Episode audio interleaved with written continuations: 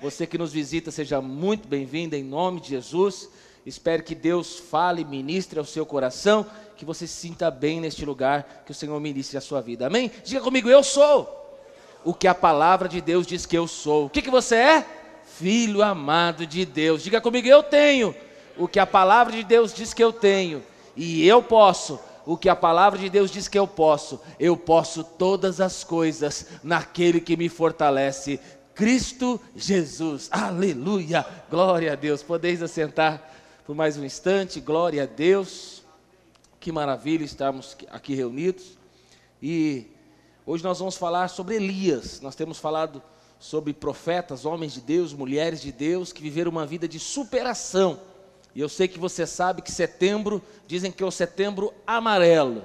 E aí nós vamos aproveitar essa onda, esse barco, esse momento e nós vamos falar de Elias. Elias, ele foi um profeta que venceu um momento de depressão, ele, viveu, ele, ele venceu um momento difícil na vida dele, e nós estamos descobrindo, estudando cada um dos personagens, que esses personagens bíblicos, eles eram pessoas normais como eu e como você. Pessoas que passaram por dificuldades, pessoas que passaram por problemas, desafios, mas que venceram. Eles em si mesmos não tinham nada de extraordinário, mas o Deus extraordinário estava com eles. E no momento que o Senhor entrou na vida deles, entrou na história, tudo foi mudado, tudo foi transformado. E eu declaro que assim vai ser na sua vida também. Amém? Se você tiver com a sua Bíblia, deixa aberta em 1 Reis 19.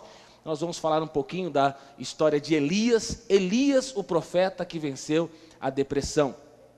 Elias ele foi chamado para ser um profeta no momento, num tempo muito difícil da igreja, da história cristã. E ele foi chamado para confrontar, confrontar a idolatria do povo de Israel. Ele viveu é, séculos, é, no, no século 9 antes de Cristo. Ele viveu e ele durante o reinado ali de Acabe e de Acasias, do rei do norte, ele foi levantado por Deus como um profeta. E não sei se você sabe, mas o nome Elias significa Jeová é Deus. Diga comigo, Jeová é Deus. Então ele, ele Elias, ele veio para declarar não para idolatria, não para outro de, outros deuses, não para viver uma outra vida. Sabe por quê? Diga comigo, Jeová é Deus. Então o nome dele significa Jeová é Deus. E no tempo de turbulência, de idolatria, de paganismo, ele é chamado para servir ao Senhor. Ele é levantado como um porta-voz de Deus. E eu creio, irmão, que hoje Deus está levantando também homens e mulheres para dizer: Jeová é Deus. Então ele está ali para exortar, ele está ali para orientar o povo de Israel quem é o Senhor. Elias é um dos profetas maiores, um homem extraordinário. Eu separei algumas coisas que ele fez aqui, pastor Eribilto, que Deus usou a vida dele para fazer. Ele com uma capa, ele abre o rio Jordão. Ele profetiza e acontece uma grande seca. Ele declara e o azeite da farinha da viúva não acaba. Ele dá a vida de volta para o filho da viúva que havia morrido ele destrói o altar de Baal, ele decreta o fim da seca. Primeiro ele fala que não vai chover, não chove. Depois ele fala que vai chover e chove. Ele ungiu Eliseu, profeta, em seu lugar. Ele desarmou os sírios diante de Israel. Ele lavrou a sentença do rei, de Acabe, rei Acabe. Ele profetizou a sentença de Jezabel. Ele declarou a morte de Acasias. E ele também, é, 102 homens foram consumidos pelo fogo. Irmão, desceu o fogo do céu e consumiu 102 homens. Ele também profetizou a ruína e a morte de Jorão, rei de Judá. Então, Elias é alguém extraordinário. Porque Deus estava na vida dele, Deus levantou ele para ser um profeta na sua geração. Ele vem para confrontar o pecado, ele vem para confrontar o erro. Ele tem o selo de Deus, ele tem a unção de Deus, ele tem o poder de Deus. A gente tem pessoas assim aqui, aleluia, glória a Deus. Mas ele é poderosamente usado por Deus. Mas ele é carne, ele é homem como eu e você. Ele tinha suas fraquezas, ele tinha suas debilidades, ele tinha suas deficiências. E não sei se você sabe, mas nós temos que tomar cuidado. Quando você está lá em cima, vivendo um tempo de grande sucesso ministerial, na sua vida particular, você tem que tomar cuidado, porque foi o que aconteceu aqui com Elias. Depois dele fazer tudo isso, uma mulher chamada Jezabel aponta o dedo na cara dele e declara que aquilo que ele havia feito com os profetas de Baal, ela falou que faria com ele. E esse homem, ele entra numa depressão terrível. Ele entra numa fase, num momento muito terrível da sua vida e do seu ministério. 1 Reis 19, verso 1, vamos ver o que a palavra de Deus diz. Diz assim: Acabe fez saber a Jezabel tudo quanto Elias havia feito. E aqui nós lemos aqui um pouquinho do que ele fez. Tudo que havia feito e como matara todos os profetas à espada.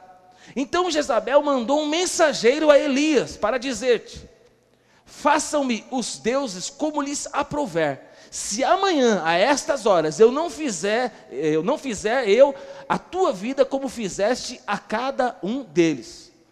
Essa mulher levanta o dedo então e coloca na cara de Elias. E aí Elias agora, temendo pois Elias, levantou-se e para salvar a sua vida se foi e chegou a Berseba, que pertence a Judá, e ali deixou o seu moço. Ele mesmo, porém, se foi ao deserto, caminho de um dia, e veio assim, e se assentou debaixo de um zimbro, e pediu para si o quê? A morte. Ele fica sozinho, fica só, deixa o seu servo, agora ele anda o caminho de um dia, e agora ele pede a morte. E ele diz: Basta, toma agora, ó Senhor, a minha vida, pois não sou melhor do que os meus pais. Elias que viveu um ministério poderoso. Elias que foi usado poderosamente para o sobrenatural de Deus. Mas eu não sei exatamente o que acontece aqui. Jezabel, ela, ele é vista, ela é vista essa mulher, né, uma rainha, a rainha da época. Ela impõe, coloca o dedo, nas, ela manda uma mensagem, mas é como se ela colocasse o dedo na cara do profeta Elias e declarasse: é o seguinte, assim como você matou os profetas de Baal, os deuses podem fazer o que quiser comigo. Se amanhã cedo eu não fizer o que você fez com aqueles homens, resumindo, eu vou te matar, eu vou acabar com a sua vida, eu vou te picar em pedacinhos. E Elias, um grande homem de Deus, o que aconteceu? Ele ficou morrendo de medo. Jezabel é visto na Bíblia não só como uma mulher, como uma rainha, mas é visto como um principado, como um demônio. E só pode ser isso, porque um homem tão poderoso, poderosamente usado por Deus, ele passa agora por um momento muito difícil. Algo acontece na vida de Elias que mexe com o seu emocional, que desestabiliza as suas emoções, o seu interior, e agora ele entra no momento de depressão. E nós estamos falando, né, é, é, mês amarelo, mês do suicídio, e a depressão é algo que vem bem antes a pessoas que infelizmente praticam o suicídio ou tentam o suicídio, a depressão normalmente quem chega a tentar o suicídio é porque estava num estágio de depressão. E aí eu estou aqui para te falar, para orientar, para te exortar, para te encorajar a buscar, a buscar ajuda. Por quê? Porque na igreja é um grande tabu falar de depressão. O crente, ele tem, às vezes, ele se sente um super-homem, uma super-girl, uma super-mulher, e ele não pode mostrar fragilidade, principalmente porque na maioria das igrejas, principalmente pentecostais, há muitos anos foi ensinado de forma repetida, constante, que depressão é relacionada a demônios. Que pode ser, existe um tipo de depressão que realmente são demônios que oprimem a vida das pessoas, mas esse tipo de depressão é o mais fácil, porque vem aqui na frente, a gente expulsa o demônio e a pessoa está curada. Então a depressão que vem de cargas de demônios, vamos dizer assim, é o mais fácil de resolver, porque nós impomos as mãos, expulsamos o demônio. Se a pessoa, é, é, porque se tem demônio é porque a pessoa não tem Jesus. E aí a gente fala de Jesus, a pessoa aceitou Jesus, resolvido o problema de depressão na vida dessa pessoa. Mas a depressão não vem apenas por questões espirituais. A depressão ela pode vir por outros motivos e às vezes uma pessoa que está precisando de depressão não é demônio. Ela vai precisar de repente de uma terapia. Ela vai precisar de sentar com um psicólogo, ela vai precisar conversar com um psicólogo. Ela vai precisar muitas vezes também Falando de terapia, às vezes você vai sentar com o seu pastor, com a sua a esposa do seu pastor, com a pastora, e você vai abrir o seu coração, e você vai falar, e a pessoa vai te ouvir e vai orar por você. O psicólogo vai te ajudar a você entender a raiz do problema e resolver esse problema. É lógico, se o psicólogo for um psicólogo cristão, ele vai te dar melhores caminhos, porque você é crente. Amém? E tem casos que vai além, tem casos que é uma questão genética, tem casos que precisa de remédio. E o crente, quando você tem que falar crente, você tem que passar lá no psiquiatra. A primeira coisa que ele pensa é no gardenal. Ele lembra de alguém na infância que tomava gardenal, que era todo doido, pirado. Ele fala: sai fora, eu não vou lá não, que vão dar gadernal para mim. Então são tabus que foram colocados, estão aqui no meio da igreja, no meio do povo de Deus. Só que isso é algo terrível, sabe por quê? Porque, infelizmente, apenas 20% das pessoas que sofrem por depressão, 10%, 10% das pessoas que passam por depressão, elas são tratadas, elas são cuidadas. Pastor, e os outros 90%? Estão sofrendo em silêncio, estão sofrendo sem buscar ajuda estão passando por dificuldades que às vezes era algo simples. Abrir o coração para um pastor, para uma pastora, para buscar ajuda. Algo simples. Ir num psicólogo e poder abrir o coração. Algo simples.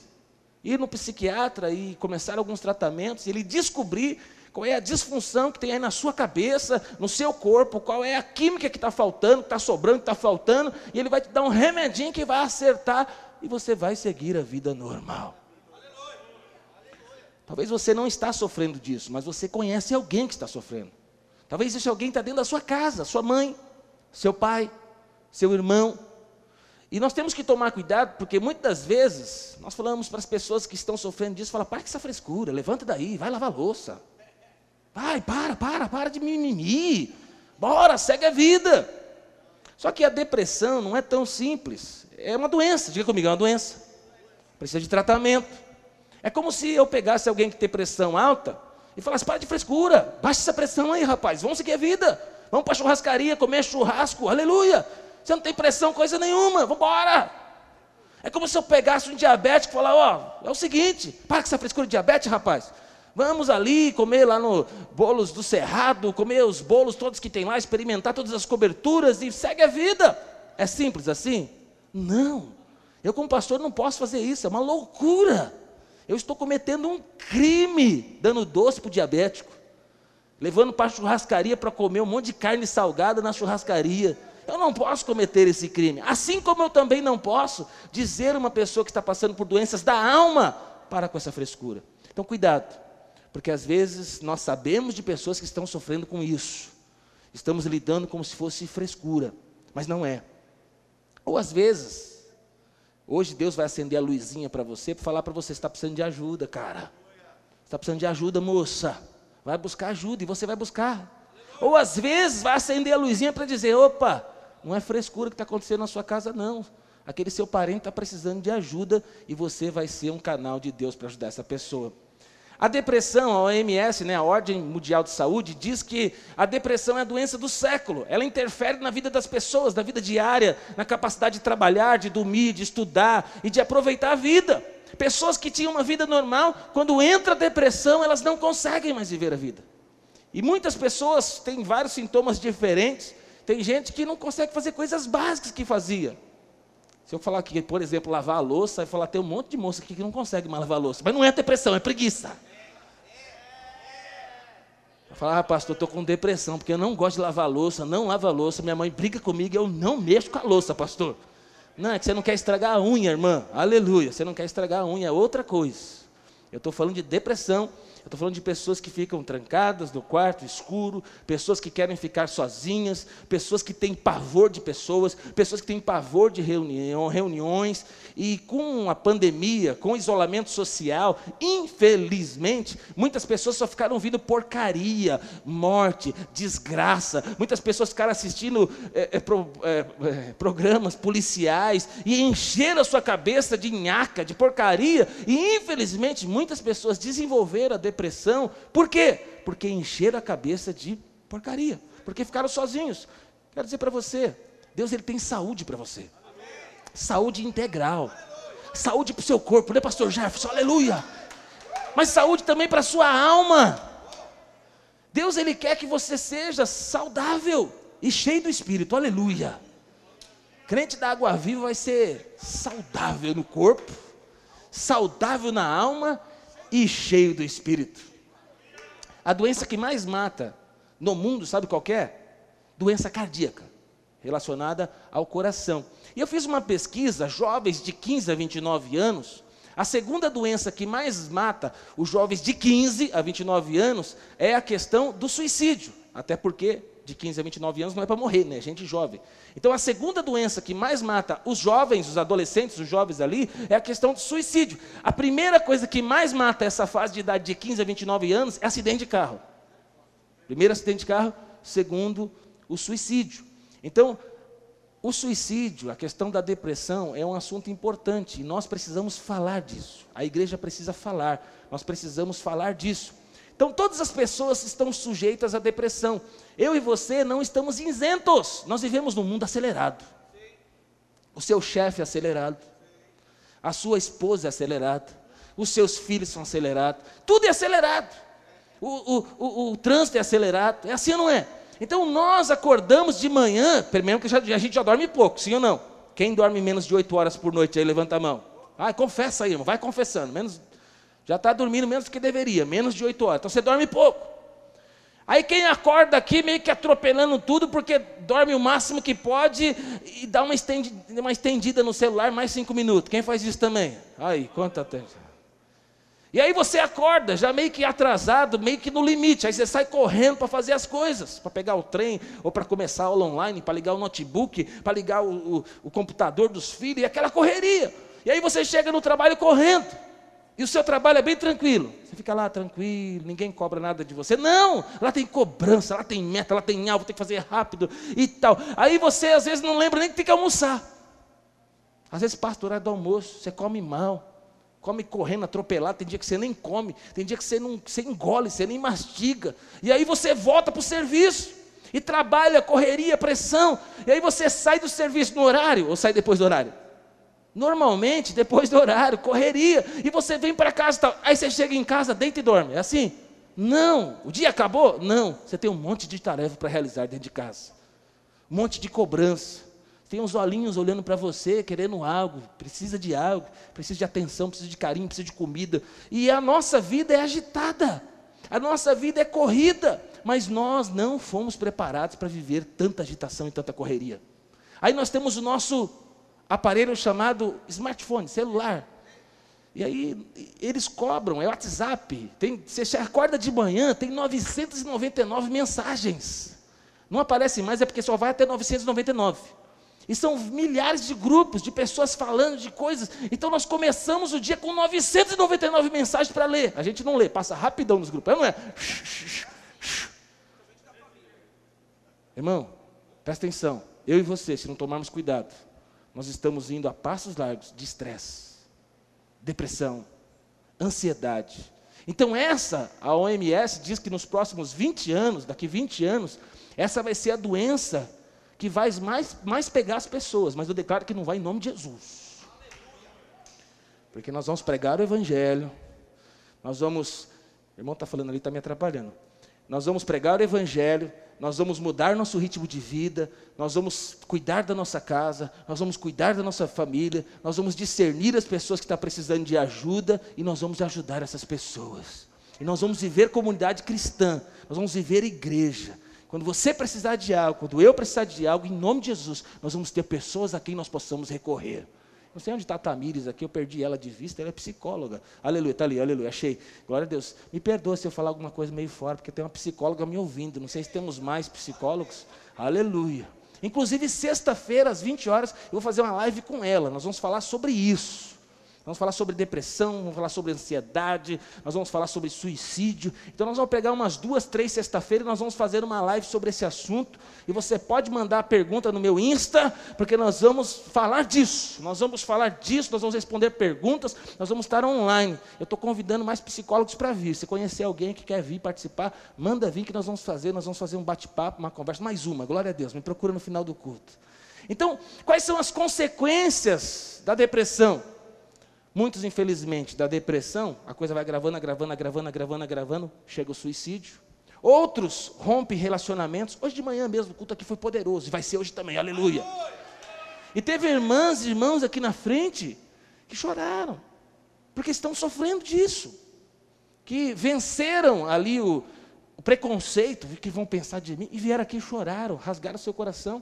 Pessoas que falaram para nós que perderam o casamento o marido não aguentou. A moça, depressão, ansiedade, a moça passando por problemas terríveis e Dois filhos, um com, um com síndrome de Down, e o marido deixou, abandonou, porque não aguentou.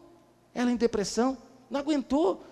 E outras pessoas que nos procuraram aqui, passando por dificuldades. Irmão, em nome de Jesus, se a depressão ela destrói relacionamentos, e nós estamos falando desse assunto, você vai buscar ajuda e você vai ajudar pessoas, porque o diabo não vai destruir pessoas nem famílias. Amém? Glória a Deus. A depressão também destrói a vida espiritual. Infelizmente, tem pastores, tem líderes, empresários. A depressão não escolhe só os ricos, não. A depressão pega o rico, pega o pobre, pega o jovem, pega a criança. Infelizmente, hoje as crianças estão sofrendo várias questões de ansiedade, eh, bipolaridade e tantas coisas que acontecem. Por quê? Por causa do mundo acelerado que nós estamos vivendo. Então, eu quero dizer para você, a depressão, quando ela é cuidada, quando ela é tratada, é possível de resolver. Tem cura. Deus pode te curar hoje em nome de Jesus. Hoje Deus pode tocar a sua vida e te curar. Mas se não for o seu caso de ser curado hoje, você pode ser encorajado a buscar aconselhamento e ajuda. Temos pelo menos duas psicólogas aqui, sabe, que é crente, que você pode falar: "Me ajuda. Me dá um caminho.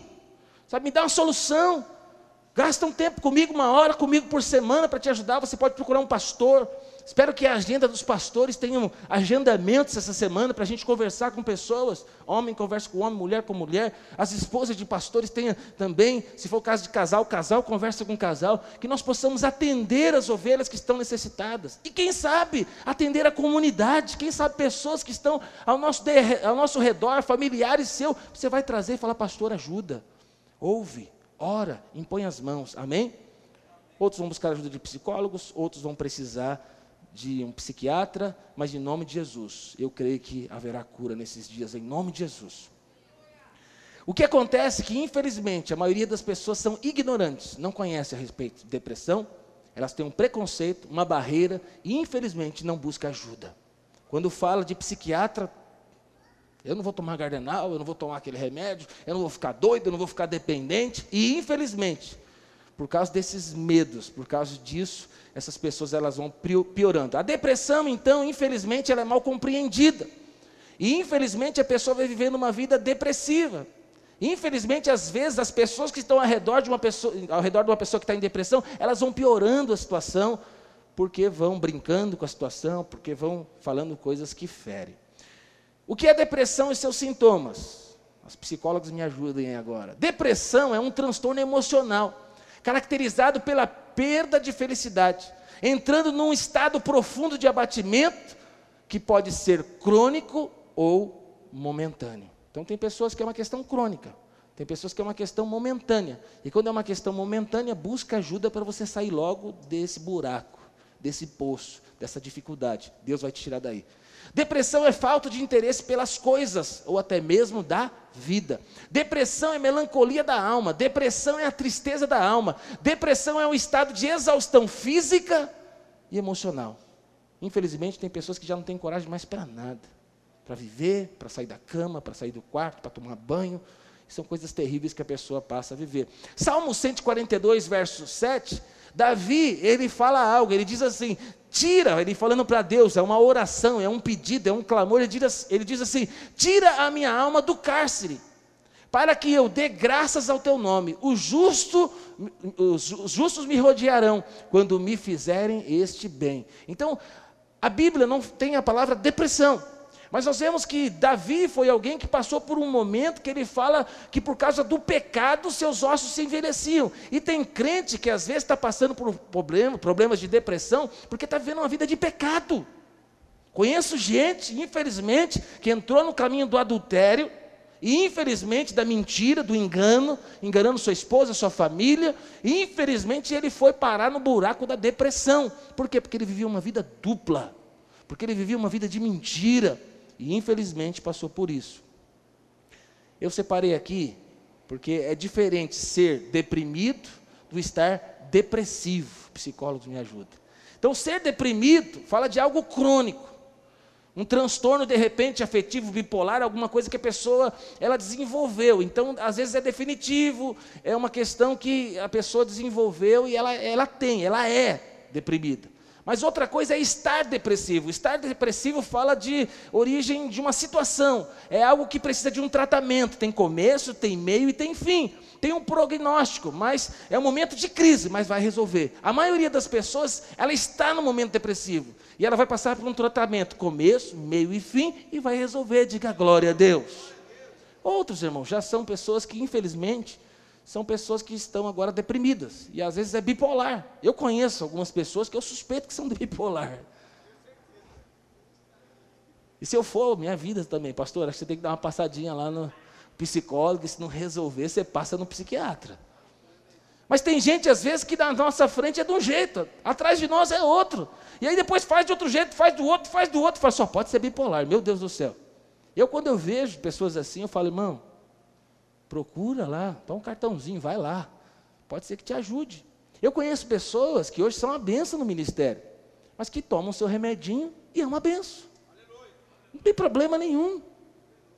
Irmão, não preciso tomar remédio nenhum, glória a Deus, aleluia. Só toma algumas coisinhas para ir para academia, né, Bill? Para dar uma turbinada, uma levantada e tal. É uns quatro negocinhos lá que tem para tomar que a gente toma antes, pra, antes de ir para academia toda manhã. Mas eu não tenho problema nenhum se tiver que tomar um remedinho. Remedinho para quê? Irmão, tem remedinho para tudo, para dor de cabeça, tem remedinho para tudo. É, só tem que tomar cuidado que tem remédios que geram dependência. Eu sou meio, eu sou meio assim, toma cuidado porque tem coisa que se você entrar num caminho, por exemplo, de remédio para dormir, pode ser que você nunca mais tenha durma naturalmente. Então tem coisa que tem que tomar cuidado, mas tem coisa que não. Eu, não vou dizer para você. É, semana retrasada da mesa eu estava meio gripado, comecei a pegar uma gripe, sabia que não era Covid. Eu fui no médico, fiz o teste, não era Covid. Mas eu sabia, é gripe, eu fui lá, na, o médico falou, eu quero a injeção. Mas você não sabe nem o que você tem, manda a injeção, porque eu sei que eu vou tomar essa injeção e vai resolver. E é batalha, é tomar a injeção e resolveu. Saí de lá com o traseiro doendo, mas saí feliz, alegre. Contente, curado. É, é a injeção que resolve? Manda bala, vamos embora, aleluia. Exagerei, né? Tá. A depressão envolve pensamentos, sentimentos e comportamento. Então, primeiro, o primeiro sintoma de uma pessoa deprimida está relacionado aos seus, diga comigo, pensamentos. Nós vemos aqui em 1 Reis 19, 4, Elias dizendo o seguinte: Já tive o bastante, Senhor, tira a minha vida, não sou melhor que os meus antepassados. Então, quem está passando por um momento de depressão, são pessoas que às vezes elas estão tendo problema na sua forma de pensar. São pessoas como Elias não conseguem enxergar a luz no final do túnel, não encontram caminhos para sair do problema, da dificuldade. E às vezes o problema não é nem tão grande assim. O problema se transformou dentro da pessoa num problema grande. Se transformou dentro da pessoa num problema que não tem solução. Mas às vezes é, são coisas simples, mas de alguma forma dá uma pane aí na cabeça e, e tal, e a pessoa começa a se sentir sem caminho. E aí ela se, se torna transformada. No caso de Elias, eu vou morrer. Muitas pessoas pensam, eu não dei nada na vida, eu não consegui conquistar nada, eu não vou conseguir arrumar um outro, foi mandado embora de repente, eu não vou conseguir arrumar um outro emprego, eu não vou conseguir sustentar essa família, e, ah, eu, então esse negócio de Covid, aí se eu sair na rua, o Covid vai me pegar, eu vou morrer, e se eu morrer, se eu não morrer, eu vou matar minha, minha família. Então são coisas que acontecem às vezes, que as pessoas, elas mexem com o seu pensamento. Então são pensamentos que, então se você está tendo pensamentos negativos, então, guarde sua mente, sabe? Que a sua mente seja a mente de Cristo. Tem coisa que nós podemos fazer, irmãos. A sua mente, a minha mente, a parte carnal nossa é terrível, irmão. Nossa mente, ela tende ao pecado. Então, por mais que você tenha o Espírito de Deus na sua vida, eu tenho, você tem, mas a sua mente, se você não guardar ela, é o maior campo de batalha. Você acorda de manhã, o diabo fala para você, você não vai dar em nada. Você não presta. Você já nem, nem você nem estava acordado, você tava, seu sonho foi pecado, seu pecador. Então o diabo ele vem para trazer condenação, medo, pânico. O diabo vem para acelerar nossa mente. Mas nós temos a mente de Cristo. Eu falo, não, sai daqui, capeta. Eu tenho a mente de Cristo, eu sou filho amado do Senhor. Aí o diabo fala, você vai ser mandado embora, você é o próximo da lista. Deus, ele, ele que me abriu essa porta. Se ele abriu essa porta, se fechar, ele que vai fechar. E se ele fechar essa porta, ele vai abrir uma nova porta. Então, quando você tem saúde mental e você conhece a palavra de Deus, irmão, é algo poderoso. Vou dizer para você, provavelmente, se você se manter confessando a palavra, declarando a palavra, guardando a sua mente, dificilmente você vai entrar na depressão. Por quê? Porque você vai ter uma mente lúcida, clara, e você vai confessar a palavra. E a palavra de Deus é maravilhosa, irmão. Não sei quando você. Porque eu tenho estudado muita palavra. Eu tenho encontrado muitos erros quando eu, eu, eu, eu leio a palavra. Só que os erros estão todos em mim. Então, é, é, é, eu, eu, sou pecador, eu sou miserável. Então, a palavra, quando eu leio a palavra, a palavra vai mostrando a minha realidade pecadora. Mas aí depois eu encontro Jesus de braços abertos e eu estou aqui. Eu morri por você na cruz do Calvário. Você é tudo isso, mas em mim você é mais do que vencedor. Aí, irmão, então, existe uma guerra dentro de mim, existe uma guerra na minha mente, mas eu tomo posse daquilo que foi conquistado na cruz do Calvário. Então, eu às vezes concordo com o diabo, eu falo, você é um fracassado, você é um derrotado. Eu falei, eu sou, eu sou, e o diabo vai, o diabo vai fazendo festa lá no inferno. Eu também sou, você devia fazer mais coisas, você não faz, é verdade. Eu vou concordando com o diabo e depois eu falo, mas graças a Deus, porque o Senhor já me perdoou, já me livrou, já me lavou. Graças a Deus, porque o meu Deus é o Deus da segunda chance, Ele vai me dar uma segunda chance, uma nova oportunidade, e eu dou um tapa na cara do diabo. Diga glória a Deus. Segundo, Primeiro são os pensamentos. Segundo sintoma de uma pessoa deprimida está relacionado aos seus sentimentos. No verso 10 de 1 Reis 19 diz assim: Elias diz: Sou eu o único que sobrou, e agora também estão procurando para me matar. Nem era um fato, porque a própria Bíblia diz e mostra para nós que havia mais sete mil profetas. Mas o sentimento de Elias é: Eu estou sozinho. Só sobrou eu. Coitadinho de mim. Olha o que fizeram comigo. Não ligaram no dia do meu aniversário, não lembraram de mim, mandaram embora. Eu fiz tudo aqui pela empresa. Muitos anos trabalhando nessa empresa. Olha o que eu ganhei. Você ganhou salário todo mês. Você trabalhou, recebeu, trabalhou, recebeu, trabalhou, recebeu. A hora que não dava mais, te mandaram embora. Te mandaram embora, agora você segue sua vida. Aleluia. Não é assim? Quando você, sabe, não permite que os seus sentimentos tomem a frente da sua vida, você vai ter uma vida saudável. Mas em alguns momentos não dá. Às vezes os nossos sentimentos são aflorados. E desculpe as mulheres, mas as mulheres têm que cuidar mais dos seus sentimentos. Os homens, normalmente, na questão do sentimento, eles são mais, normalmente, são mais estáveis. As mulheres são mais instáveis. Então, outro, além dos pensamentos que o diabo pode pegar, que pode, na verdade, acontecer algo e sair do, o, o trem sair do trilho, tem também a questão dos sentimentos, dos pensamentos e dos sentimentos. Existe uma grande diferença de uma pessoa que tem depressão, está depressiva, e uma pessoa que está triste. Irmão, a gente, às vezes a gente vai ficar triste. Tinha gente que nem ia vir no culto hoje, porque tinha jogo do Brasil. Aí cancelaram o jogo, ficaram tristes. Vieram para o culto, olha que benção, glória a Deus. Foi o pastor orando, irmãos, aleluia, glória a Deus. Senhor, me ajuda com esse jogo, Senhor. Esse jogo vai tirar pessoas do culto, Senhor. Faça alguma coisa, glória a Deus, aleluia. Fez, aleluia, que benção. Não foi isso, é brincadeira, é lógico. Mas às vezes nós vamos ficar tristes por perder, perder pessoas que para nós preciosa, pessoas que nós amamos. Seu cachorrinho morreu, pastor, meu cachorrinho morreu. Minha tartaruga, a Filomena, pastor, a Filomena morreu. Você vai ficar triste porque afinal você tinha um tempão com o seu bichinho, com o seu pet. Então nós vamos ter momentos, porque também se alguém é mandado embora e sai fazendo festa, dando risada, também precisa de um psicólogo e um psiquiatra. Porque os nossos sentimentos têm a ver com o que nós estamos vivendo. Sim? Morreu, você chora. Amém? Sua sogra morreu. Você chora. Muito. Chora. Vai receber herança depois de um mês. Você se alegra. Então, cada coisa no seu momento. Amém. Estou fazendo para ficar descontraído, tá, irmão? Me perdoe. Terceiro sintoma de uma pessoa deprimida está relacionado com o comportamento. Depois de mexer com os pensamentos, com os sentimentos, vai começar a mexer com os comportamentos. Nós vemos aqui no verso 5 que Elias, ele deitou depois de passar pela ameaça, ele teve grandes vitórias, ele é ameaçado por Jezabel, agora ele se deita debaixo da árvore e dorme. Normalmente é assim. A pessoa começa a querer ficar isolada, a querer ficar sozinha, a não quer mais fazer as coisas que gostava, não quer mais limpar a casa, não quer mais arrumar, não quer mais conversar, não quer mais ir para os eventos sociais da, da família, não quer mais ir para a academia, pastor Jefferson, um crime capital, não quer mais jogar bola, não quer mais ir para a dança, não quer mais cantar, não quer mais estar no meio da igreja, não quer ir mais para a célula. O que, que é isso? Está mexendo agora no comportamento. O comportamento dessa pessoa está sendo atingido. O que, que é isso? Também sintoma de depressão. Então, é, e agora vamos falar de causas da depressão. Existem causas que são causas, diga comigo, interiores. E tem causas que são causas exteriores. Quando eu falo de causas interiores, eu estou falando de que às vezes é uma questão de um remédio que você vai precisar tomar, porque é uma questão química. Se é algo interior, é algo genético.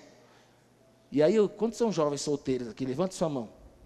Eu não quero crucificar com quem tem problema de depressão, mas eu quero dizer para você: você que é solteiro, quando for casar, você deveria avaliar de fato com quem você vai se casar. Pois você não faz a coisa acelerada, não, não vai agarrando o primeiro que aparece. Olha para a família, olha para a mãe, olha para o pai, olha para os irmãos, olha para a questão genética. Ah, não, pastor, não tem problema não. Se eu casar com esse cara e ele for maconheiro, não tem problema. Se ele, se ele for depressivo, não tem problema. Não, tem problema sim. Sua vida vai ficar muito difícil. Então, quando você for tomar decisões, você precisa saber, ver o histórico passado da pessoa, e às vezes você tem que calcular. Eu vou entrar nessa briga, vou casar com essa pessoa, ele tinha esses problemas no passado. Eu vou casar, e se, e se ele pode em algum momento voltar a ter esses problemas. Você tem que calcular. Então, problemas interiores, que às vezes são problemas genéticos. Mas os problemas interiores genéticos podem ser resolvidos com um comprimido. Às vezes demora. Eu conheço pessoas que demorou 10 anos para achar a medicação correta. Pode demorar, mas não desiste, porque uma hora encontra e resolve. Segundo, a depressão também tem origem exterior. Às vezes são coisas que acontecem na nossa vida que são gatilhos. Agora os psicólogos gostaram, né? Aleluia. Que são gatilhos que, que ativam na nossa, na nossa vida. Às vezes um abuso, uma traição, um abandono, um, um, uma demissão, uma fase difícil na vida. Às vezes são coisas que acontecem na nossa vida que fazem com que sejam gatilhos da nossa vida e, e a gente pode entrar num momento como esse. Então presta atenção: ninguém está livre de passar por um tempo, por um momento de depressão. Às vezes nós estamos construindo nosso castelo, construindo, construindo, construindo, construindo, construindo.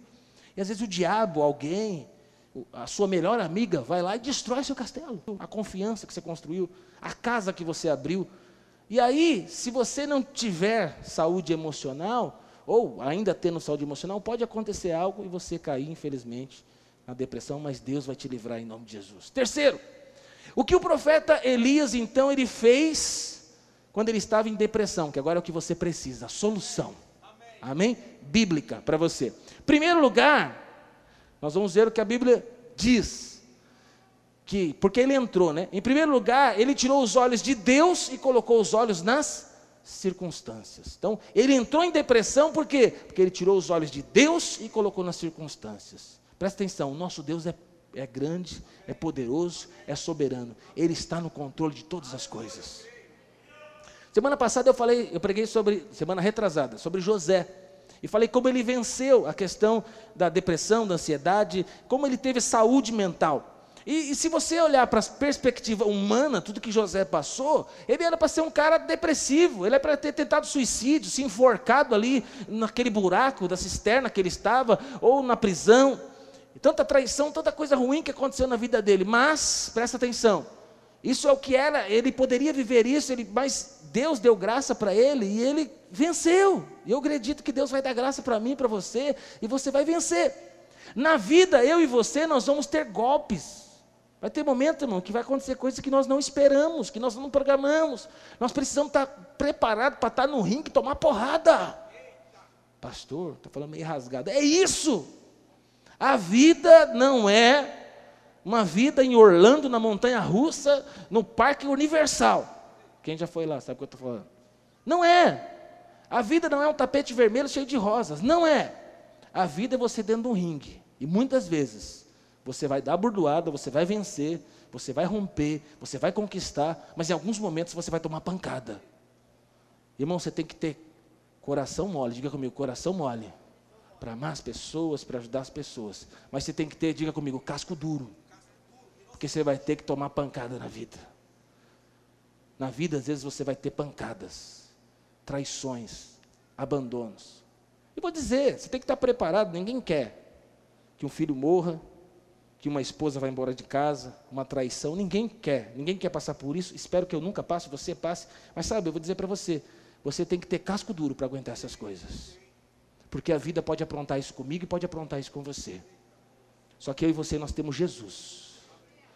E o Deus soberano ele cuida da minha vida e da sua vida. Independente do que acontecer comigo e com você, você tem que estar resolvido. Eu vou servir a Deus. Eu vou cumprir o propósito de Deus. Eu vou fazer a vontade de Deus. Até o último dia da minha vida, eu vou alegrar o coração de Deus. Porque tem gente que já definiu: ah, se eu não casar, eu me mato. Cuidado, a possibilidade é grande. Ah, se meu marido me abandonar, minha vida acabou. Sério? Só porque ele te deixou? Se roubarem meu carro, só sobrar o carnê a prestação, ai, o que será da minha vida? Sem carro, Uber, pega o aplicativo. Por que, que eu estou te dizendo isso? Eu sei que separação é terrível, morte é terrível, mas estou dizendo para você, você tem que ter casco duro para suportar essas coisas. Que eu espero que não aconteça, mas pode acontecer. E nós precisamos estar preparados. Amém, irmãos? Está me entendendo? Amém. Glória a Deus. Existem pessoas, no Salmo 32, verso 3, o Davi falava, diz, orando, falando, ele, ele diz o seguinte: Enquanto eu mantinha escondidos os meus pecados, o meu corpo definhava.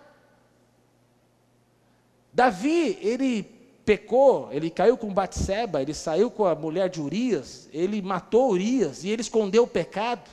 Eu vou dizer para você, irmão, crente não pode viver vida de pecado. O, o ímpio lá fora, ele vive de pecado e vida normal. Nós não podemos. Porque se nós vivemos uma vida dupla de pecado, nós vivemos debaixo de condenação. Irmão, você está aqui, a Bíblia diz o seguinte: você é santo, e o santo tem que se santificar cada vez mais. Você é santo, você não presta para esse mundo, você não presta para o pecado, você não tem nada a ver com essa vida lá fora.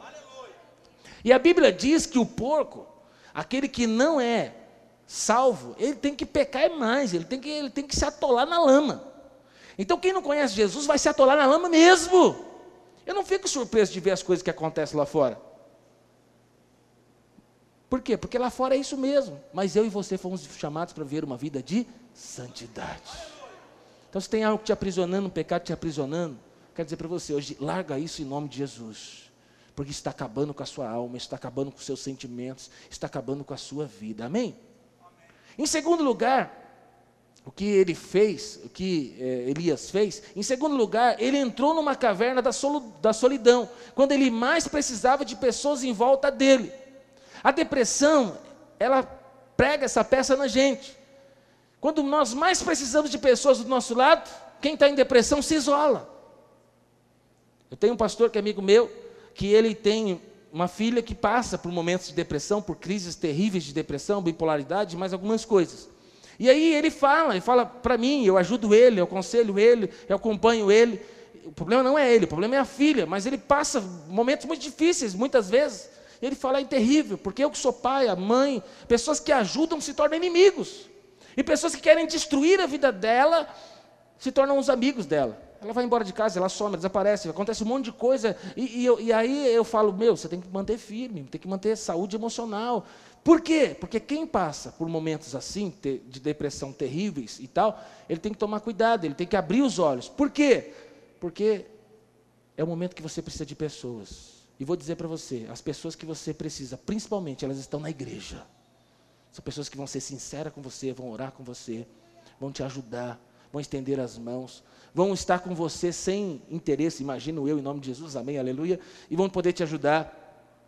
Eu vou dizer para você, se eu puder te indicar, tem psicólogas maravilhosas que são da igreja, se não dessa igreja, de outras igrejas. Na videira mesmo, em Goiânia, tem uma psicóloga que só trata com alguns casos específicos, e, e ela trata também é, é, um, através de, de, consulta online e tal. É, é ela é cara, mas ela é muito boa. É, são pessoas que, que ajudam, e são pessoas que vão dar caminhos dentro da psicologia, mas que vão dar caminhos dentro da Bíblia também, diga glória a Deus. Em terceiro lugar, ele fez uma leitura errada, pessimista da situação. Às vezes, isso acontece comigo, irmão, e acontece com você também. Às vezes a situação é ruim, mas a nossa leitura é terrível. Às vezes nós, e isso acontece muito, né? A pessoa manda uma mensagem para você no WhatsApp, você fica furiosa. Olha o Espírito revelando aqui, aleluia. E aí você passa o dia mal. Aí no outro dia você volta para ler, não era bem aquilo. É ou não é? É assim, no casamento é assim. Às vezes você fala A, a pessoa entende B. Você fala B, entende C. Você fala F, entende H. E vamos indo. Mas, às vezes, a nossa leitura é uma leitura errada da situação. É, é, é, Elias, ele, ele viu, ele falou, a leitura que ele fez, eu sou o único que sobrou. Estão procurando para me matar, eu estou sozinho, Deus. Mas é interessante que no verso 18, diz assim: o Senhor respondendo para ele: Eu fiz sobrar sete mil em Israel. Rapaz, você não está sozinho, não. Você não é a última bolacha do pacote. Você não é o cara, coisa nenhuma. Ah, tem gente que fala assim: se eu sair dessa igreja, essa igreja acaba. Ah, é, é poderoso, sai. Tem gente que saiu e está aqui falando isso. E continuou. Glória a Deus.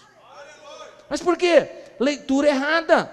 Eu que faço a igreja andar, eu que faço as coisas acontecer. Se eu não estiver aqui pregando, ninguém vem. Ah, isso aqui acaba. Esse é o tipo de leitura de alguém que está indo para depressão, para o buraco, problema. E principalmente na obra de Deus, quem acha que carrega tudo sozinho, está grandemente errado. Assim também é na sua empresa, qualquer lugar. Ah, se eu sair dessa empresa, ninguém faz o que eu faço. Não mesmo, vai fazer melhor. Eu tenho que saber disso. Irmão, sai de férias na sua empresa. Se o seu chefe não sentir sua falta, depois de você voltar de férias, depois de 30 dias, te manda embora. É ou não é?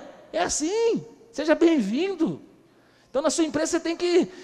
Hoje em dia é assim, né? A gente sai de férias, mas não sai. Sai de férias, mas dá uma pisadinha lá. Sai de férias, mas dá uma ligadinha no webcam, vai online. Por quê? Sai de férias, mas não deixa ele. Tem que sentir só falta. Aleluia. É assim ou não é? Eu conheço pessoas que estão aí no mundo, fora lá e fora, trabalhando, que são assim. Falam, pastor, estou de férias, mas estou ligado. Porque tem uns caras lá tentando, tentando tomar o meu lugar. Este é o mundo que nós vivemos, diga misericórdia. Em quarto lugar, ele perdeu completamente a perspectiva do futuro. No verso 4, 19, 4, ele diz, ele diz o seguinte: Eu já tive o bastante, Senhor, tira a minha vida. Eu não sou melhor que os meus antepassados. Quando ele olhava, Elias olhava para frente, ele não conseguia ter uma perspectiva de futuro. Quando ele olhava para trás, ele via milagres, sinais, maravilhas. Mas quando ele olhava para frente, ele falou: acabou. Já vivi tudo que tinha para viver. Tem gente aqui que está assim hoje. Deixa a vida me levar, a vida leva eu. Está difícil. Não, irmão, quer dizer para você: você ainda não viveu o melhor de Deus. O melhor de Deus ainda está por vir na sua vida. Eu quero dizer para você: Deus vai abrir portas maravilhosas e poderosas para a sua vida. Se você não consegue enxergar o amanhã como um amanhã melhor, os próximos anos você sendo mais bem sucedido, eu quero dizer para você: cuidado! Que o seu olhar seja um olhar de fé, de esperança. Fala para a pessoa que está você é crente. Você tem que ter fé, você tem que ter esperança. Por quê? Porque tem um Deus assentado no trono, um Deus que governa esse universo. Você é filho amado dele, o seu pai é dono de todo ouro e de toda prata. Deus tem o poder de abrir portas para você. Deus tem o poder de te levar a lugares que você jamais iria. Aleluia! Não tem nada a ver com você, tem a ver com ele. Pastor, mas me derrubaram, passaram a rasteira em mim. Eu agora estou lá atrás, pastor. Glória a Deus. A glória de Deus vai ser maior. Deus vai restituir, Deus vai te abençoar, Deus vai abrir a porta para você, Deus vai devolver o seu ministério, Deus vai devolver muitas vezes mais o seu dinheiro e aquilo que se levantaram contra você para te derrubar, na verdade isso vai honrar a Deus. Pastor, mas era pecado, é coisa errada. Vai honrar a Deus. Porque viram o que aconteceu na sua vida, viram a desgraça que aconteceu na sua vida, mas verão a glória de Deus você renovado, cheio do Espírito, cheio de fé, servindo ao Senhor, honrando ao Senhor. Eu creio. Crie por isso? Falei. Para fechar, como que o profeta Elias foi curado da depressão? Primeiro, O texto diz algo muito simples para nós. Verso 5 diz assim: Depois de ele se sentir abatido, pedir a morte, ele se deitou debaixo da árvore e dormiu. Quem gosta de dormir aqui, levanta a mão. Irmão, é bom demais. Aleluia. Dormir é de Deus. Eu tenho uma característica, irmão, eu sou bom de cama. Eu deito na cama, eu durmo rapidão, três segundos, estou dormindo. É maravilhoso. Eu não consigo dormir de dia, mas de noite, rapaz do céu. É bom demais. Aleluia. E vou dizer para você, sabe o que você precisa às vezes? Fala para o irmão que está assim, dormir. Deixa a, cara, a casa de perna para cima. Fecha o escritório lá, e vai embora dormir. Mas tem cliente para ligar, tem coisa para fazer, vai dormir. Fala para o está vai dormir, irmão. Descansar. Às vezes a melhor coisa que você tem para fazer é dormir. Acho que eu tenho um dom, eu tenho esse dom. Aleluia. É o seguinte, irmão, nada tira meu sono. Tem algo terrível que vai acontecer amanhã, e vai ter uma reunião, o apocalipse, eu durmo. Sabe por quê? Porque eu já cheguei à conclusão: se eu ficar sem dormir, vai diminuir o problema? Não, não vai diminuir. Vai resolver? Não vai resolver. Eu ficar me martirizando, martirizando a noite inteira, eu vou estar melhor ou pior amanhã? Ah, eu vou dormir. Aos seus amados o Senhor dá enquanto dorme. Se eu ficar ansioso acordado, Deus não trabalha. Então sabe o que eu vou fazer? Jesus, vou dormir. Mas tem conta para pagar, mas eu vou dormir. Mas cuidado, tem um sono do descanso e tem um sono da morte. Tem gente que é assim, briga com o marido, marido não, não, não, deixou a toalha em cima da cama, ela fica raivosa. Aí ela entra no quarto, deita e dorme a tarde inteira. Esse é o sono da morte. É o sono do, do desistir da vida. É o sono do desistir do casamento. É o sono do desistir. Não, não estou falando desse sono, estou falando do sono do descanso. Fala, Deus, eu preciso descansar. Que está minha alma, meu corpo, eu preciso ser renovado. Diga glória a Deus. Em segundo lugar, diz assim, que Deus ele dá uma, de repente um anjo tocou nele e disse: "Levanta aí".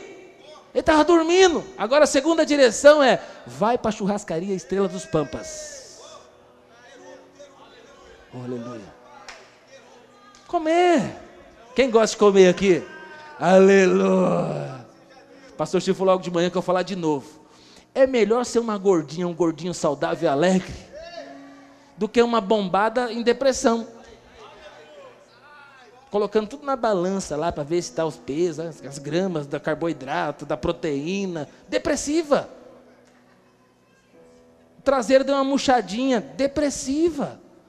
É melhor ser uma gordinha feliz. Aleluia que ora em línguas, que busca a Deus, liberta da condenação e do medo, aleluia. Então, às vezes, a melhor coisa a fazer é dormir. Sono é importante. A melhor coisa a fazer, a Bíblia está nos ensinando, comer. Não é comer qualquer coisa, é comer certo, comer correto. Temos nutrólogos aqui, nutricionistas, aleluia. Sabe, comer bem, aleluia. A nossa correria, irmão, infelizmente, a gente come muita noite, né? come errado. Às vezes a gente tem uns pneuzinhos que vai aparecendo, a gordurinha. Mas eu sou feliz, aleluia, glória a Deus. Sabe? É muito bom, Bill, quando a gente pode ir ali, no bar de Jabá, comer, no Estrela comer, aquela churrascaria em Santo André. Tá, faz tempo que a gente não vai, precisamos ir. O Bill sabe, as, as pessoas que trabalham comigo, você sabe. Às vezes eu falo o seguinte: para tudo, para, para, para, para. Fecha tudo, guarda tudo. O que, que foi, pastor? Vamos comer. Parou, acabou, show, acabou. Tem dia que eu faço com eles. A coisa já resolveu muito problema. Tem dia que eu falo, ó, se escandaliza. Eu falo, para, para, para, para, para casa, vai dormir. Some daqui, vai dormir. Mas por que, que eu faço isso? Com a gente, se eu não fizer isso, se eu não tiver alguns momentos com a minha equipe, como pastor, com pessoas que do meu lado, falar, some daqui, vai dormir, vai para a churrascaria. Teve um pastor que saiu de férias, coitado, sem dinheiro, com dificuldade. Falei, cara, estou pagando para você a diária num hotel vai para lá, tá pago, tá aqui. E ele foi, falei, vai dormir com a patroa, larga as crianças, larga todo mundo e vai curtir a noite no hotel. Sabe por quê? Porque eu estava olhando para ele e falei: esse cara vai espanar, está passando por muita luta, muita dificuldade. Sabe, vou ajudar ele. Cara, vai ali para o Hotel Hilton, vai dormir. E ele voltou renovado, falou, pastor, parece que eu fiquei 15 dias. Ele ficou uma noite só, irmão. Parece que eu fiquei 15 dias num spa. Aí foi o dia que ele conseguiu ficar quietinho com a esposa dele, deitado numa cama king size. Aleluia. Isso é importante. Terceiro lugar, ajuda também. Deus o tratou dando uma oportunidade de desabafo. Aqui Elias, ele, ele diz assim, ele abre sua boca e começa a dizer, Deus eu tenho sido zeloso, eu faço a tua obra, eu lidero célula, eu estou fazendo um monte de coisa, Senhor, olha aqui, uma correria, trabalho o dia inteiro, ainda chega em casa, o pessoal da célula, da igreja batista Água Viva e tal. E ele fala, mas olha aqui, os irmãos rejeitaram, então não valoriza o que eu estou fazendo. Eles rejeitaram a aliança, quebraram os teus altares, mataram. Pastor, esse povo da Deus, esse povo da certo tudo pecador, miserável. Não, a pandemia levou eles embora e tal. Terceiro ponto, irmão, rasga seu coração para Deus. Fala para Deus o que você está passando. Sabe, Deus ele está disposto a ouvir o que está dentro de você. Bota para fora. Às vezes você vai chorar no banheiro, porque a água já está descendo, ninguém vai te ouvir. Liga a água do chuveiro lá e seja o que Deus quiser, vai ficar mais cara a conta de luz esse mês, mas rasga o seu coração na presença do Senhor. Às vezes você vai chamar o seu pastor, a esposa do seu pastor, eu preciso falar com você. Tranca a porta, fecha aí, eu preciso falar. E bota tudo para fora. Sabe, fala, dobra o joelho e fala, bota a mão na minha cabeça, impõe as mãos e arranca tudo que está dentro de mim, porque eu preciso botar para fora. Às vezes vai ser um pastor, às vezes vai ser um psicólogo, às vezes vai ser um amigo, uma amiga. Sabe? Leva o seu amigo para tomar um café, paga o café para ele, pelo amor de Deus. Fala, meu, me escuta um pouco.